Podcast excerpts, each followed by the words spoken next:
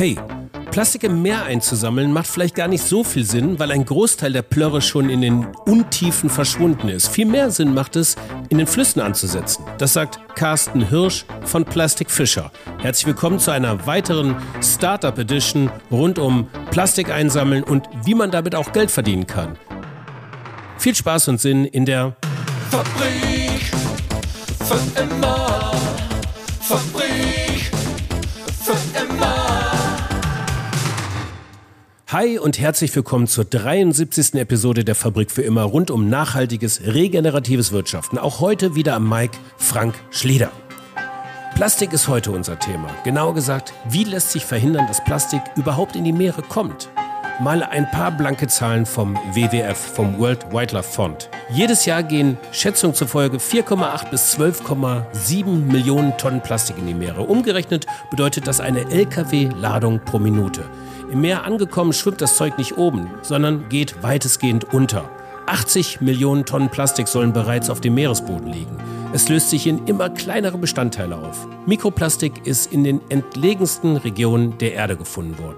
Das Ökosystem Meer mitsamt seiner Tausenden von Arten gerät aus der Balance, mit noch nicht absehbaren Folgen für den Menschen. Am allerbesten also, wir verzichten auf Plastik, was gar nicht mal so einfach sein wird.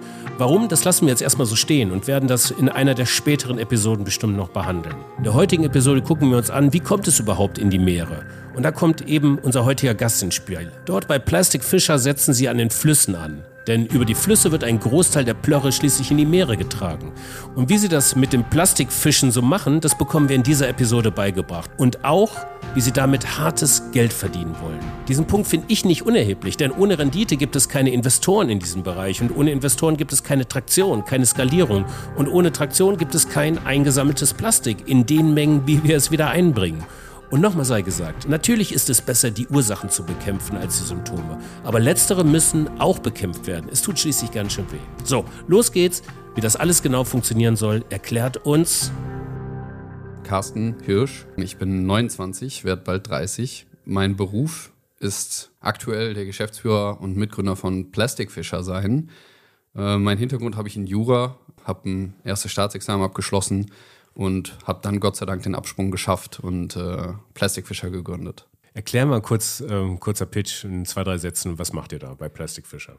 Wir haben uns als erste Firma weltweit äh, gegründet, die sich strategisch auf das Plastiksammeln in Flüssen konzentriert hat, weil wir festgestellt haben in einem Urlaub in Vietnam, dass extrem viel Plastik über die Flüsse in die Meere gelangt und wir haben uns gefragt, warum es keine Firma gibt, die dagegen etwas tut. Und unsere Mission ist letztendlich sehr kostengünstige und einfache Technologie zu entwickeln, um Plastik möglichst effizient in Asien, also in ähm, Entwicklungsländern oder industri industriell ähm, ja, schwachen Ländern, ähm, ja, zu entwickeln und dort auch äh, einzusetzen. Okay, also Haupteinsatzgebiet ist Asien wenn ich das Genau. richtig verstanden habe. Okay. Ja. Und was heißt einfache Technologie? Du hast ja im Vorgespräch schon von Low-Tech gesagt. Was Genau. ist, ist, ist das ein Seil, was über den Fluss gespannt ist und alles, was am Seil sich verfängt, irgendwie hängt? Oder ähm, wie kann ich mir das vorstellen? Wie ist das aufgebaut? Ja, also das ist schon, sage ich mal, ein Teil ähm, der Technologie. Ähm, wir haben, äh, wir, wir nennen uns jetzt selber die Triple L Initiative. Ähm, es gibt die Triple L. Triple R Initiative, das ist Reduce, Reuse, Recycle. Ähm, und wir sind Triple L und das ist äh, locally, äh, low tech und low cost. Und das ist ähm, etwas, was ein Praktikant bei uns äh, entwickelt hat, der Tim, schöne Grüße. Ähm, und äh, mich hat das total gecatcht, diese, ähm, diese Beschreibung, diese Zusammenfassung von ähm, ja, der Beschreibung, was wir eigentlich machen. Und low tech bedeutet, wir ähm, versuchen, wir, wir automatisieren nicht, sondern äh, wir beschaffen uns Material aus der, aus dem Zufall, also unsere Systeme sind gebaut aus Material, was wir vor Ort finden. Ähm, ich bin selber mit meinem Mitgründer Moritz nach Indonesien gezogen und dort haben wir uns einfach umgeschaut, was finden wir vor Ort in den Baumärkten. Weil wir gesagt haben, wenn wir eine skalierbare Lösung ähm, haben wollen in diesen Entwicklungsländern, dann müssen wir es eigentlich auch vor Ort bauen können, damit wir ähm, dort das auch reparieren können und eben nicht importieren müssen. Wir haben letztendlich schwimmende Zäune entwickelt, die in einem Fluss über den Fluss gespannt werden mit einem Seil, wie du es eben schon gesagt hast. Und die stoppen ja, bis zu 85 Prozent des im Fluss schwimmenden Plastiks. Und der Vorteil ist eben, im Fluss selber schwimmt das Plastik noch weitestgehend an der Oberfläche und im Meer haben wir nur noch ein Prozent des Plastiks, das an der Oberfläche schwimmt. Deshalb macht es eigentlich auch ähm, nicht wirklich Sinn, es aus dem Meer zu holen, weil sich dort das allermeiste schon am Boden befindet und eben in der gleichen Zeit, wo man aus dem Meer eine Tonne Plastik holt, einfach mal eine Zahl gesagt, 10 Tonnen Plastik äh, wieder eingetragen werden, Überflüsse. Ja. Stellen sich ganz viele Fragen für mich. Kommt jetzt auch. Also nochmal kurz zurück aufs Produkt. Also das, Ja. wie kann man das vorstellen? Das sind so eine Art zwei Slacklines, Mitte, in, in der Mitte so ein Gartenzaun, so eine Art äh, Zaun und dann hängt ihr das quasi, die unteren Teil schon ein bisschen unter Wasser und der, der meiste Teil bleibt über Wasser und dann verfängt sich das da drin. Genau, also man muss es sich so vorstellen, ähm, man stellt sich PVC-Rohre vor ähm, als Floater. Ähm, PVC ist nicht das idealste Material, aber das ist einfach mal, das ersetzen wir jetzt auch durch, durch ähm, nachhaltigeres oder, oder ähm, weniger schädliches Material.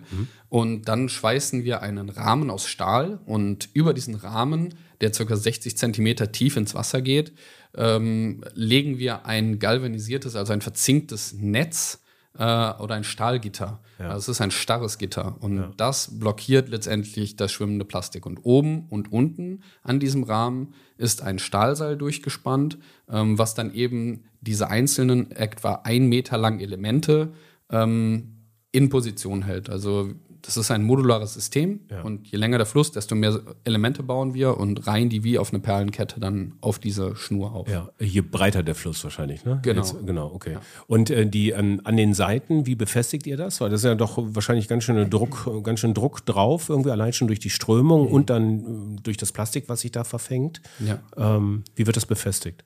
Da äh, gehen wir ganz unterschiedliche Wege. Es kommt immer darauf an, also wir haben auch verschiedene ähm, Trashbooms, nennen wir diese Zäune. Also wir haben da drei verschiedene ähm, Systeme und die sind eben ausgelegt auf verschieden stark verschmutzte oder fließende Gewässer und die werden entsprechend auch anders verankert. Das geht von ähm, zwei Zentimeter dicken Stahlstangen ähm, in den Boden schlagen, äh, was auch schon, wenn man die anderthalb Meter tief in den Boden schlägt, ziemlich viel aushält bis zu um äh, dicke Bäume spannen, die an dem Fluss stehen oder eben äh, eine Grube graben, dort äh, schnell härtenden Zement reintun mit äh, so einem Stahl, äh, Stahl verstärkt. Ich habe leider den, den richtigen Begriff nicht im Kopf.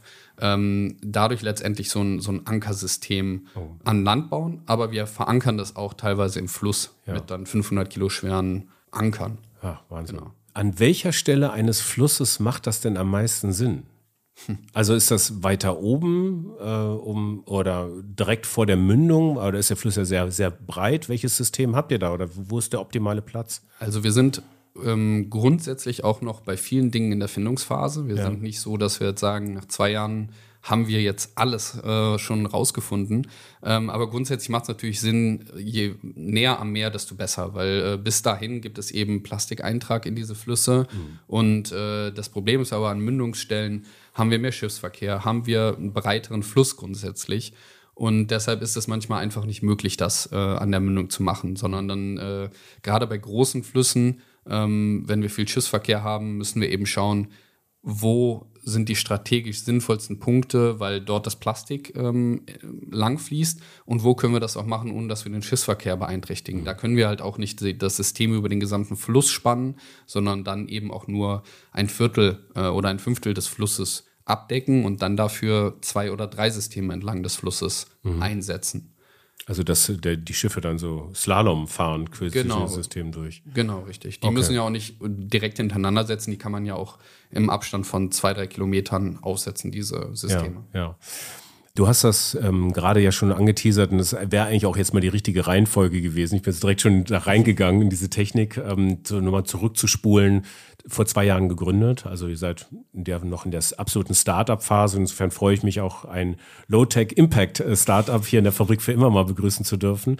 Die, ähm, das bedeutet, zurückgespult 2019 seid ihr gegründet. Das Ganze entstand durch eine Urlaubsreise in Indonesien, wo du und dein Kumpel wart und einmal diesen ganzen Plastik da gesehen habt. Wie wahrscheinlich wir alle schon, die in Asien waren und gesagt, mein lieber Scholli, was schwimmt da so rum? Ne? Ja, so ziemlich. Also wir waren in, in Vietnam. Ähm, und haben da eben auch den Mekong, einen Blick auf den Mekong gehabt in unserem Apartment. Und da je, zu jeder Zeit, wenn du rausgeguckt hast, schwamm da das Styrofoam. Und ähm, wir waren nur ganz kurz da und das war auch das erste Mal, dass ich in Asien war. Ähm, den, das richtige Ausmaß habe ich dann erst später, als ich nach Indonesien gezogen bin, ähm, verstanden. Aber das hat uns äh, so weit beeinflusst, dass wir das mit nach Deutschland genommen haben und dann uns darüber Gedanken gemacht haben, was können wir tun, können wir was tun. Und ihr habt festgestellt, ihr könnt was tun und äh, ihr habt was getan. Wie ging es dann los? Ich meine, das ist das eine ja, irgendwie mal Styropor und Müll im Fluss in Asien zu entdecken. Den Mekong kenne ich auch recht, recht gut. Also, was heißt recht gut, aber ich war auch da und äh, das schwimmt tatsächlich, kann ich total bestätigen, dass da einiges rumschwimmt. Das andere ist jetzt äh, hier zu sitzen nach einem Accelerator-Programm in Wuppertal und äh, zwei Jahre schon da zu haben, die Firma gegründet zu haben und Prozesse zu bauen, sich um Finanzierung zu kümmern, einfach ein richtiges Unternehmen ob dieses Themas zu haben. Warum macht ihr das? Also ein, ein großer Driver war grundsätzlich auf jeden Fall, dass ich äh, von Jura weg wollte. Ähm, das war, also ich habe es durchgezogen oder zumindest das erste Staatsexamen gemacht, aber es war nicht etwas, wo ich ähm, weiter drin arbeiten wollte grundsätzlich, hatte aber auch keine schlaue Idee. Und es hat sich tatsächlich so ein bisschen ergeben, sondern also wir haben das gesehen, ähm, sind zurück nach Deutschland, dann haben wir erstmal ein Konzept gehabt und das war ein Wasserrad zu bauen, was automatisch das Plastik aus dem Fluss holt. Denn sowas gibt es, also mein Mitgründer hat einen Accelerator in, in nachhaltiger Aquakultur, also die kümmern sich um Fisch, Schwimmzucht und alles mögliche zu haben, Alternativen äh, dazu. Ähm, und er kannte ein, äh, das Alaskan Salmon Wheel. Das ist ein, ein Wasserrad, das in Alaska Lachse aus dem Fluss holt. Das dreht sich, die Lachse schwimmen da rein und dann fliegen die an der Seite raus. Und das ist so effektiv, dass es verboten ist. Und dann haben wir uns gedacht, sowas könnte man ja eigentlich bauen für äh, Plastik. Dann haben wir das, als wir kamen im, im Dezember zurück und dann haben wir es im Januar für 300 Euro haben wir so ein Wasserrad gebaut und äh, in Köln dann ähm, nachgebaut und eingesetzt und haben gemerkt, okay, es holt tatsächlich Plastik raus, was wir oben reinschmeißen. Wo, Und wo habt ihr das eingesetzt? Hier am Rhein? Oder? im Strundener Bach. Im Stundener Bach? Genau, Okay. Also es ist so ein ja, fast versiegter Fluss und äh, da gibt es natürlich auch kein Plastik, Gott sei Dank, drin. Und da haben wir dann Genehmigungen von der Stadt bekommen und dann haben wir das da eingesetzt. Und ähm, das hat uns total motiviert, weil wir gesehen haben, hey, wir haben für 300 Euro einen Prototypen gebaut und es hat funktioniert. Und das, Georg sagte zu uns, das ist mein Mitgründer, das passiert eigentlich nicht, dass du einen ersten Prototyp baust und das dann funktioniert. Und ähm, ja, dann haben wir uns entschieden zu gründen und dann direkt auch von da nach Indonesien zu gehen, weil wir gesagt haben, wir müssen verstehen, äh, wie funktioniert es nicht im Strundener Bach, sondern wie funktioniert es in den dreckigen Flüssen der Welt. Und vielleicht funktioniert es ja auch gar nicht dort so. Oder wir können das nicht bauen dort. Und deshalb sind wir dann, nachdem wir im April gegründet haben, dann ähm, bin ich im Juni zusammen mit Moritz nach, äh, das ist mein dritter, ähm, äh, wir sind drei Gründer, Georg, Moritz und ich. Und ich bin dann mit Moritz im Juni nach Indonesien gezogen und haben uns dann in einem der dreckigsten Flüsse der Welt, dem, dem Citarum River in, in Bandung, haben wir uns dann dran gemacht, dieses Rad nachzubauen. Und es stellte sich raus, es funktioniert dort gar nicht, weil in der Trockensaison diese Fließgeschwindigkeit vom Fluss viel zu niedrig ist, um das Teil anzutreiben. Und vor allem, wenn da noch Plastik äh, drin ist. Und äh, ja, so ist dann hauptsächlich Moritz. äh, Wir haben das natürlich viel auch einfach Aufgabenteilung gemacht oder zusammen an Sachen gearbeitet. Aber Moritz als Grafikdesigner hat das Ding dann entworfen. Da haben wir es auch äh, gebaut, verschiedene Varianten davon gebaut und ähm, letztendlich sind wir da mit diesem Design ähm, ja, äh, zufrieden gewesen und äh, darauf baut letztendlich Plastikfischer heute noch, noch auf. Okay, aber das Rad ist nicht mehr dabei. Das ist jetzt äh, dieses besagte Netz bzw. der Zaun aus galvanisierten Zink, Ja. ähm, ähm, den, ähm, was das dann ersetzt hat sozusagen. Genau, und witzigerweise gibt es eine holländische Firma, die heißen Noria Sustainable Solutions und äh, die haben äh, sich, glaube ich, letztes Jahr gegründet und die machen genau dieses Rad, womit wir gestartet haben, machen die jetzt als Hauptprodukt. Ähm, also sie sind auch noch sehr jung und probieren das aus und die arbeiten auch nur in Holland.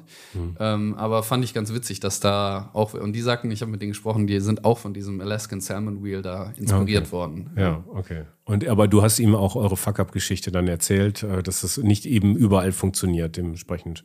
Genau, und ähm, ja, die, die haben gesagt, die, das machen viele so, die entwickeln das erstmal hier in Europa und transferieren es dann dortin. Ich habe schon meine Meinung dazu geäußert dass es wichtig ist, den Ort zu kennen, wo man arbeiten will. Aber wenn Sie natürlich sich fokussieren auf Holland und sagen, wir machen da jetzt alle Grachten und, und Flüsse sauber, dann ist das ja voll okay, ne, wenn man das dort entwickelt. Aber wenn man das Ziel hat, im Ausland zu arbeiten, dann ist meines Erachtens extrem wichtig, dass man ähm, ja, seinen sein, äh, Ort, in dem man arbeitet und, und die Umgebung kennt und versteht, kulturell, aber auch umwelttechnisch. Ja. Das ist auch schon eigentlich eine erste gute, ein erstes gutes Learning. Ne? Lern die Märkte kennen, äh, in denen du stattfinden willst und passt dich dann produktgenau auf die Begebenheiten vor Ort an. Kulturell, aber auch das, was in eurem Fall physikalisch geht. Genau, und ich denke, es ist grundsätzlich auch ähm, transferierbar auf jedes andere Produkt, dass man sagt, ja, man muss seinen Kunden kennen. Und in unserem Falle mussten wir erstmal den Fluss verstehen. Und wir, ich bin ja, wie gesagt, Jurist und mein Mitgründer ist äh, Grafikdesigner. Also wir mhm. hatten ja gar keine Ahnung von Müll, mhm. keine Ahnung von Geschäftsmodellen, keine Ahnung von Technologie. Mhm. Und für, wir waren auch heiß auf dieses Abenteuer. Ne? Ich habe sieben Jahre in der Bibliothek äh, verbracht und ich wollte einfach mal raus. Und ähm, das war dann auch einer der Gründe, warum wir gesagt haben, okay, ab nach Indonesien. Ja. Wie, also ist der Kunde der Fluss? Begreift ihr das so? Ja, also wir haben uns ja schon gegründet, also der Kunde ist wahrscheinlich eigentlich der Ozean. Ne? Also mhm. wir sind alle drei, haben irgendwie eine Verbundenheit zum, zum Meer und haben uns eigentlich gegründet, weil wir gesagt haben, wir möchten eben diesen Biodiversitätsverlust irgendwie eindämmen, äh, der durch den Plastikeintrag nun mal beschleunigt wird. Und deshalb, wenn man romantisch äh, drüber sprechen will, ist es wahrscheinlich, dass das Meer äh, ist, unser, ist, unser, ist unser Kunde, ähm, aber kommerziell gesehen halt nicht. Mhm. Okay, okay. Da kommen wir gleich noch drauf, auf die Kommerzialität des Ganzen, also aus einer Idee tatsächlich auch ein Geschäftsmodell zu entwickeln. Ich will aber noch mal einen ganz kurzen ähm, Schritt zurück zu den Erfahrungen, zurück nach Indonesien. Die ersten Erfahrungen, die ihr da gemacht habt, ähm, ist das eine, ihr habt das Seil gebaut, ihr habt das dort gespannt. Ähm, wie war das Zusammenspiel oder wie ist das Zusammenspiel mit den Leuten, die dort leben? Die haben das ja bestimmt beobachtet, die haben euch geholfen, sollten es ja später auch übernehmen. Diese Kette bin ich noch nicht ganz weiter durch. Jetzt kommen wir wieder, das Plastik landet im Netz, nachdem, was passiert dann da eigentlich? Also wir hatten einen sehr guten Start, weil wir vorgestellt wurden der indonesischen Armee. Ähm, wir haben in einem Fluss gearbeitet, der internationale Aufmerksamkeit bekommen hat, weil er so, weil er so verschmutzt ist. Und deshalb sind da 1400 Soldaten im Einsatz, um diesen Fluss wieder sauber zu machen. Ach, krass. Und wir wurden vorgestellt ähm, in einem dieser Sektoren, also das ist unterteilt in, ich glaube, knapp 30 Sektoren, wo eben verschiedene ja, Untergruppen von diesen, äh, von der Armee eben ähm, verantwortlich sind für diesen Abschnitt vom Fluss. Und wir haben da den vermutlich besten Sektor vorgestellt bekommen und wir haben denen gesagt, hey, wir würden gerne was machen, um den Fluss sauber zu machen. Und ja, die waren erstmal skeptisch, weil die gesagt haben, es waren schon viele Weiße dort, die erzählt haben, sie tun jetzt irgendwas. Dann haben sie aber nur einen Tag ein Bild und Videos gedreht und danach haben sie die nie wieder gesehen. Oh. Aber Moritz und ich, wir sind da wirklich ähm, ein halbes Jahr jeden Tag aufgekreuzt und haben da gearbeitet. Ähm, und haben da versucht, mit denen zusammen was zu entwickeln und in Absprache mit denen, mit der Bevölkerung vor Ort, haben die Sprache gelernt, ähm, zumindest teilweise, ähm, und uns da versucht, einfach anzupassen und zu integrieren und äh, vor allem auch eng mit der Bevölkerung zusammenzuarbeiten. Genau, und deshalb hatten wir da einen ganz guten Buy-in, weil die uns einfach abgenommen haben, dass wir da wirklich dran interessiert sind, dass es nicht darum geht, irgendwie wieder mit dem Finger auf die zu zeigen und äh, das in den Medien breit zu treten, sondern dass wir wirklich da sind, um, um auch was zu tun mit ihnen zusammen.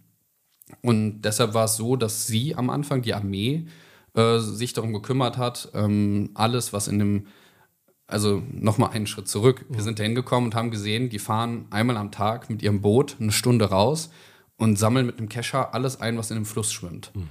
Und dann haben wir uns gedacht, okay, 23 Stunden am Tag fließt das Zeug ja flussabwärts. Und warum bauen wir nicht da eine Barriere ein, sodass die nur einmal am Tag zu dieser Barriere fahren müssen und alles einsammeln, was dort gestoppt ist?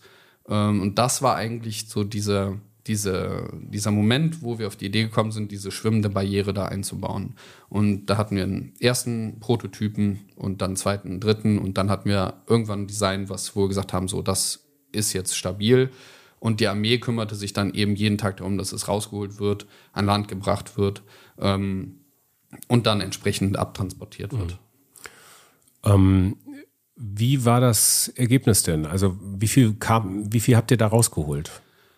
Also ich bin, ich vertrete äh, der Ansicht, dass sich am Ende die Ehrlichkeit durchsetzt. Ähm, deshalb, wir haben lange gesagt, ähm, es ist eine Tonne die Woche. Es war allerdings eine Tonne äh, die Woche, wenn man das rausgeholt hat und direkt gewogen hat. Aber es ist halt auch viel Wasser mit dabei. Mhm, das heißt, wie viel das jetzt genau ist im trockenen Zustand, kann ich nicht sagen. Mhm.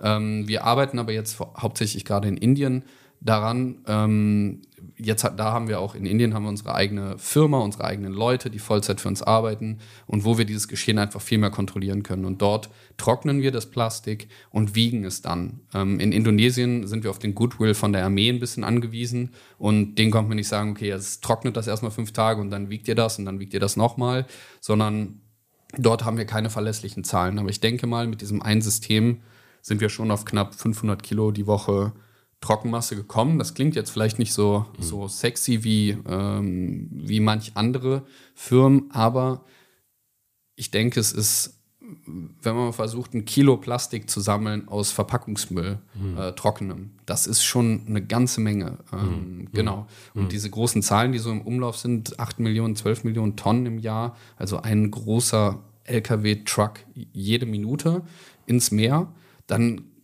ist es natürlich ein Tropfen auf den heißen Stein. Aber mhm. wir wissen auch nicht, wie kommt diese Summe zusammen. Äh, und vor allem ist es ein Anfang, dass ich sage, wir starten so, wir sind von Anfang an, kommunizieren wir ganz ehrlich, was wir da wirklich rausholen. Ja, okay. Genau. Ja, ihr, ihr, seid ja ganz am Anfang, das ist ja Startup-Geschichte natürlich. Ne? Und da gilt es ja wahrscheinlich auch darum, die Prozesse jetzt erstmal zu bauen und zu gucken, wie das einfach funktioniert, wie das auffängt. Mhm. Und ähm, das wäre nämlich jetzt auch tatsächlich die nächste Frage. Das, was da rausgeholt wurde oder auch wird nach wie vor, was passiert damit? Ja, ähm, das ist die wohl häufigst gestellte und wichtigste Frage, mhm. würde ich sagen. Ähm, das Plastik, was wir dort rausholen, ich äh, rede jetzt immer grundsätzlich über Indien, weil dort äh, arbeiten wir seit Anfang des Jahres in zwei Orten. Ähm, wir haben dort eine ähm, Quote, dass 40 bis 50 Prozent des Materials ähm, organischer Müll erstmal ist. Mhm. Äh, den wiegen wir aber nicht mit. Mhm. Und, und der Rest, also, ja, von äh, Bäume, also Äste, äh, Blätter, ähm, Büsche oder was auch immer, ja. so, so, so gerade an asiatischen Flüssen oder indischen ja. Flüssen da durchschwimmt. Ne? Also heute hatten wir auch drei tote Hunde im System. Drei, oh, okay. Oh. Und in Indonesien hatten wir auch mal ein totes Schwein. Oh. Und äh, also man findet da alles Mögliche ja. in diesen Systemen. Ähm, aber das mal außen vor von diesen 100% Plastik, die dann, äh, sage ich mal, äh, da noch drin sind, haben wir nur circa 5% Recycelbares. Und Recycelbares bedeutet PET-Flaschen. Mhm. Ähm, der ganze Rest äh, sind, ist Verpackungsmüll. Äh, das heißt, das sind Plastiktüten, das sind sogenannte Multilayer Flexible Plastics. Das ist innen drin Alufolie und außen fünf, sechs Schichten Plastik. Also diese ganz kleinen äh, keine Ahnung, man kennt vielleicht diese, früher noch diese Teebeutel, die so, oder Brausepulver mhm. oder so, ne? Also ja, diese ja. Verpackungen finden wir da halt eben sehr viel. Und mhm. das kann man nur noch äh, thermisch verwerten. Mhm. Ähm, anders formuliert, das wird verbrannt mit Energierückgewinnung. Und ja, man, wir waren jetzt in diesem äh, Circular Valley Accelerator, waren wir auch hier in, in Deutschland im Recyclingunternehmen und bei einer Verbrennungsanlage. Und selbst in Deutschland wird es verbrannt. Ne? Mhm. Also man muss sich ein bisschen davon freimachen, dass alles, was als recycelbar gekennzeichnet ist, wirklich recycelt werden kann. So, ja. Recycelbar bedeutet, wenn ich nur sortenreine Plastikstoffe davon tonnenweise habe, dann könnte ich es recyceln. Aber in aller Regel wird es wird es eben verbrannt. Ja. Genau. Ich hatte auch im Podcast zweiteiligen mal zu Abfallwirtschaft ähm, äh, thermo, äh, thermodynamisch verwertet. Ah, noch schöner. also dadurch entsteht ja auch wieder Energie, ne, wird freigesetzt, die dann natürlich auch wieder ins System eingespeist wird und so. Aber es gibt, glaube ich, effizientere Wege, gerade in einer Welt mit Mater zunehmender Materialknappheit, als äh, Plastik dann dauerhaft zu verbrennen, tatsächlich. Ne? Genau, aber das, das ist ja schon gewaltige Mengen. Genau, das kann in Zukunft natürlich nicht die Lösung sein, aber gerade wir arbeiten halt in Indonesien und Indien. Ne? Mhm. Und die Voraussetzungen dort sind ja noch mal viel schlechter als, als hier im entwickelten, äh, weiterentwickelten äh, Deutschland beispielsweise. Und das müssen ähm, alle verstehen, ja, dass wir uns da gerade auch als Start-up noch in der Findungsphase befinden. Wir machen das, was wir ethisch vertretbar halten und was wir, die Möglichkeiten, die wir dort haben, nutzen wir. Aber wir haben halt auch keine 10 Millionen, um da jetzt mal ein eigenes äh, High-End, ja. also mit ja. 10 Millionen kommst du da auch nicht weit, aber ähm, ein High-End-Recycling-System aufzusetzen, das ja. ist nicht möglich. Äh, Auf das Geschäftsmodell kommen wir gleich noch. Eine Frage noch, an wie vielen ähm, Flüssen, in wie vielen Regionen seid ihr jetzt tätig nach zwei Jahren? Ähm, naja, wir hatten erstmal ein Jahr Corona-Pause, ähm, wo wir auch nicht pausiert haben, sondern wo wir uns über das Geschäftsmodell einig geworden sind, wozu wir wahrscheinlich gleich kommen. Ja. Ähm, aber seit Anfang des Jahres starten, äh, sind wir gestartet. Das heißt, wir haben eine Firma in Indien gegründet, haben äh, in Bangalore und in Varanasi sind wir tätig. In Varanasi ähm, fließt der Ganges ähm, und das ist die heiligste Stelle, um in den Ganges zu gehen.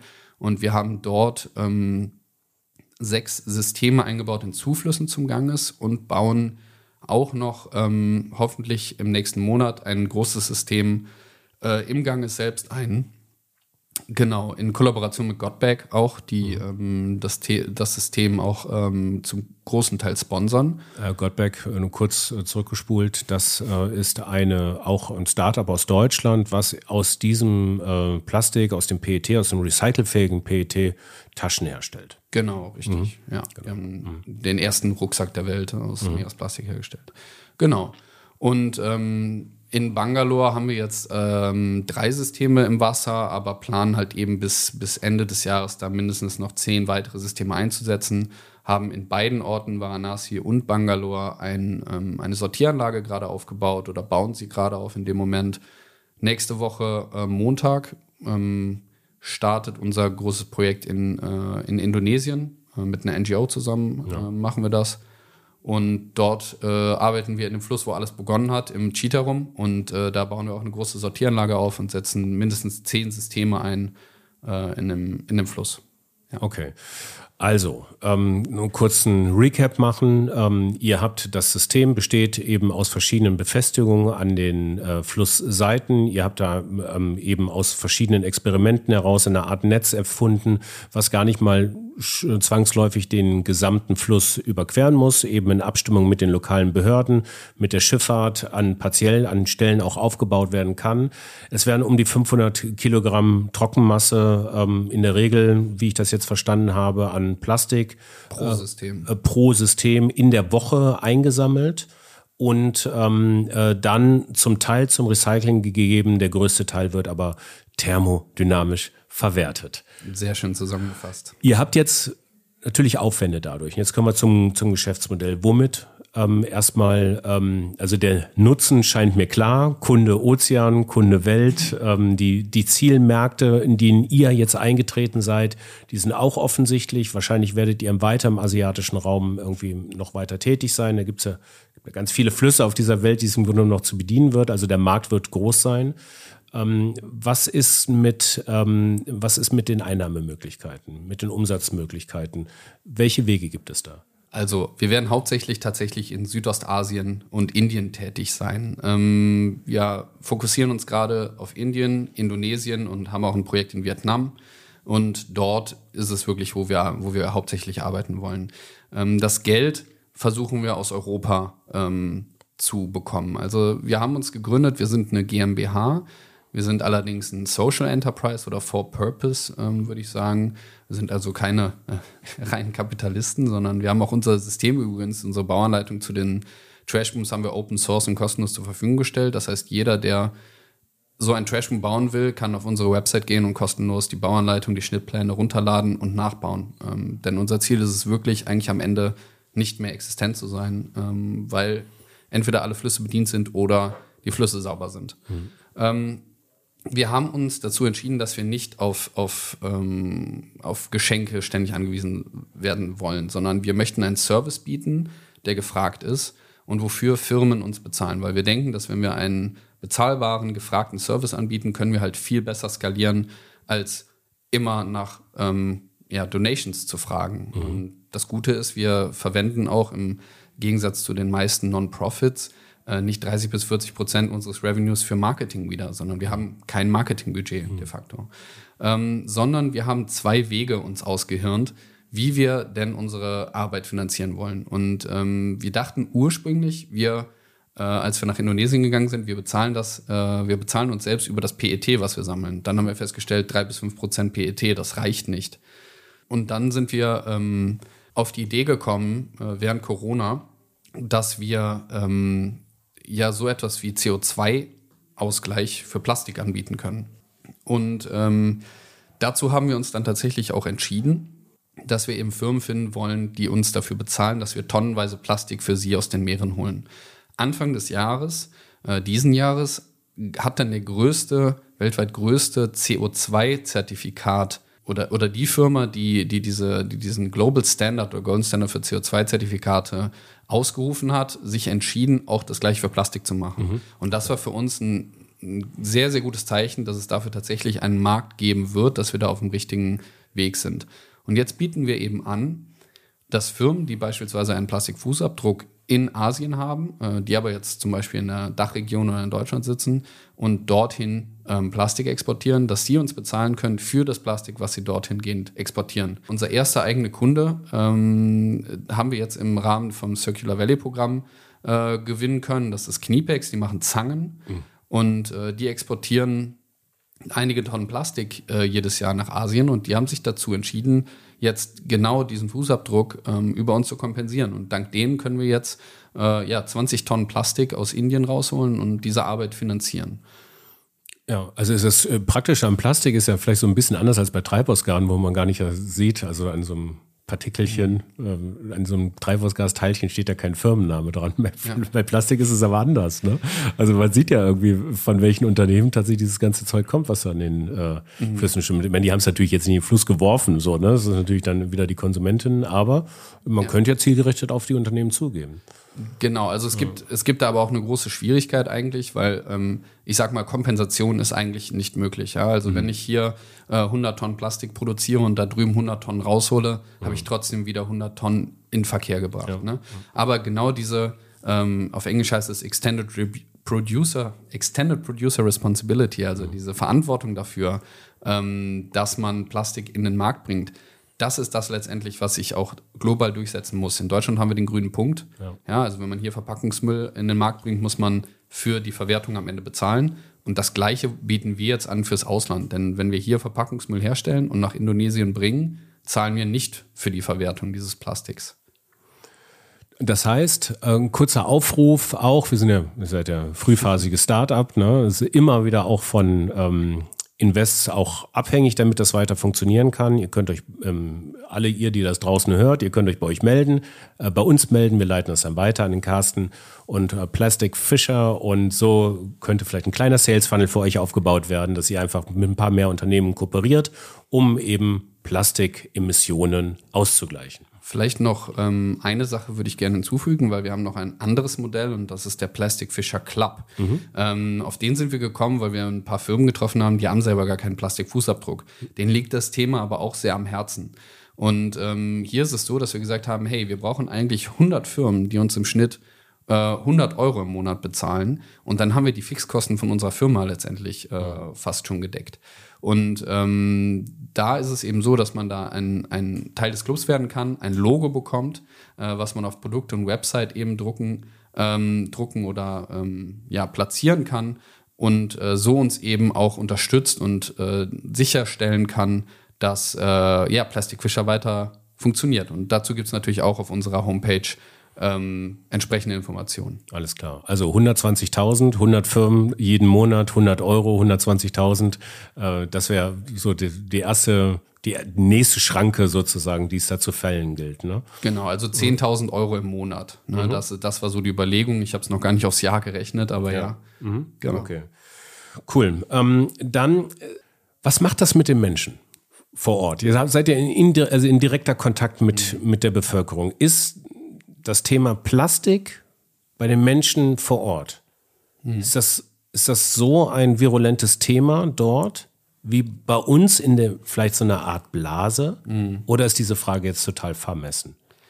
Ähm, nee, ich denke, es ist eine sehr gute Frage und ich habe dazu auch eine relativ klare Meinung. Ich denke mal, da könnte man auch im Thema, zum Thema Wettbewerb auch noch kurz drüber sprechen. Ja. Mhm. Ähm, es geht uns wurde, uns wurde auch schon öfter gesagt, naja, ähm, ihr macht ja Symptombekämpfung. Das ist auch richtig. Wir holen das Plastik raus, was bereits in die Umwelt gelangt ist. Wir schrauben nicht an den Stellen Legislatur, ähm, Behavior Change, ne, Verhaltensänderungen. Und unser Fokus ist auch nicht, Bewusstsein zu schaffen. Ähm, es ist so, dass wenn du dort vor Ort bist, du siehst überall bergeweise Müll. Und es gibt kein Abfallsystem und es hat sich ein absoluter Automatismus eingestellt. Wenn du eine Packung Kippen, das ist immer das Beispiel, was ich bringe, weil ich das mal gesehen habe und mich das so verstört hat. Es ging jemand in einen Art Kiosk und hat eine Packung Kippen geholt und er hat automatisch die Packung Kippen in einen Plastikbeutel bekommen. Äh, er ist aus der Tür raus, hat den Beutel auf die Erde geworfen, hat die Kippen in die Hosentasche gesteckt. Weder der Kassierer hat gefragt, brauchst du einen Plastikbeutel, noch hat der Typ, der es gekauft hat, gesagt, ich brauche keinen Plastikbeutel, sondern es ist einfach, okay, du kriegst die Tüte, du schmeißt die weg. Und das ist alles so verdreckt, das macht gar keinen Unterschied. Und die Leute haben auch keine Alternativen zum Single-Use-Plastic. Ähm, das ist ein weiteres Problem. Was ich aber festgestellt habe, ist, und das ist eben auch ein großer Unterschied zu vielen anderen ähm, Mitbewerbern, und wir haben Mitbewerber, und das ist auch gut, weil dieses Problem ist riesig und es ist anders als das Ocean Cleanup zum Beispiel, das mit sehr aggressivem Marketing kommuniziert, nicht gelöst das Problem. Es ist immer noch ein riesengroßes Problem. Das Ocean Cleanup hat zwei Systeme, soweit ich weiß, eingebracht in Flüsse bisher. Und das stoppt nicht das Ozeanplastikproblem, was wir haben. Ähm, und unsere Systeme, die bauen wir, wie gesagt, ja vor Ort und, und low cost und ähm, die, die visualisieren das Problem. Das Plastik staut sich in diesem System an. Wir äh, arbeiten, wir stellen Leute ein lokal, die das ihren Familien vielleicht erzählen, die Leute laufen an dem System vorbei und sehen das Problem. Und das ist eben auch etwas, was wir indirekt eben mitgeben, dass wir äh, auch Bewusstsein schaffen, dadurch, dass wir einfach lokale Leute einstellen, involvieren und das Problem sichtbar machen an sehr, sehr vielen Stellen. Eine letzte Frage noch, ähm, äh, warum eigentlich nur Asien? Ich meine, ich wohne jetzt, wir sitzen hier gerade wirklich schön analog uns gegenüber im beschaulichen Köln und hier fließt ein großer Fluss äh, mhm. durch, einer der größten in Europa. Und da kommt ja auch ganz schön viel Plörre noch mit, ne? Also ich bin da regelmäßig am Rhein da unten. Man muss ja nicht glauben, dass das da alles nur da unten passiert. Wir tragen hier auch noch ganz schön viel ein. Mhm. Lässt sich hier sowas überhaupt errichten? Mit Sicherheit. Ähm, wir haben auch die Krake, das ist eine Organisation hier in der Ecke, die wollen auch eine Müllfanganlage bauen. Mhm. Denen haben wir auch mal angeboten, zusammenzuarbeiten. Weiß ich nicht, ob die das jetzt machen. Auf jeden Fall finde ich das sehr gut, weil ich glaube, das Bewusstsein muss auch hier weiter äh, steigen. Ähm, grundsätzlich haben wir gesagt, hey, das Problem ist Südostasien. 80 Prozent des Plastikmülls kommt aus asiatischen Flüssen. Mhm. Also konzentrieren wir uns definitiv darauf. Ähm, aber auch in Osteuropa haben wir ein großes Problem. Die, die Donau ist total verschmutzt. Ähm, auch der Rhein und auch in Schottland irgendwelche Flüsse, die, die bringen auch Plastik in die Meere, aber nicht in dem Ausmaß. Und es ist natürlich auch teurer, das hier zu machen. Ja, also wir versuchen als Startup möglichst viel Impact mit möglichst wenig Geld zu machen, ähm, äh, zu kreieren. Und das wollen wir da machen, wo es wirklich brennt. Und das mhm. ist eben in Asien. Okay, gut. Gut, Carsten, ich denke, wir haben es einmal durchgetankt. Ähm, vielen Dank, dass du da warst. Alle nötigen Infos äh, zum Support und zum Durchhören und äh, für eure Webseite und für deine persönlichen Kontaktdaten findet ihr alles in den Show Notes, fein säuberlich. Ich bedanke mich, dass du da warst. Und ähm, auf bald. Wir werden es auf jeden Fall weiter beobachten. Vielen Dank. Ja, vielen Dank. Es hat äh, sehr viel Spaß gemacht, war ein sehr schönes Gespräch und äh, ich freue mich über Kontaktaufnahme. Tschüss. Ja, Kontaktaufnahme gerne über uns oder über Carsten direkt. Sein LinkedIn-Profil ist in den Show Notes verlinkt. Dort könnt ihr ihn anschreiben. Mein LinkedIn-Profil ist auch in den Show Notes verlinkt. So könnt ihr mich auch anschreiben für eine zärtliche Intro. Und wenn ihr kein LinkedIn habt, dann äh, schreibt uns doch eine kurze Nachricht an info@fabrikfürimmer.com.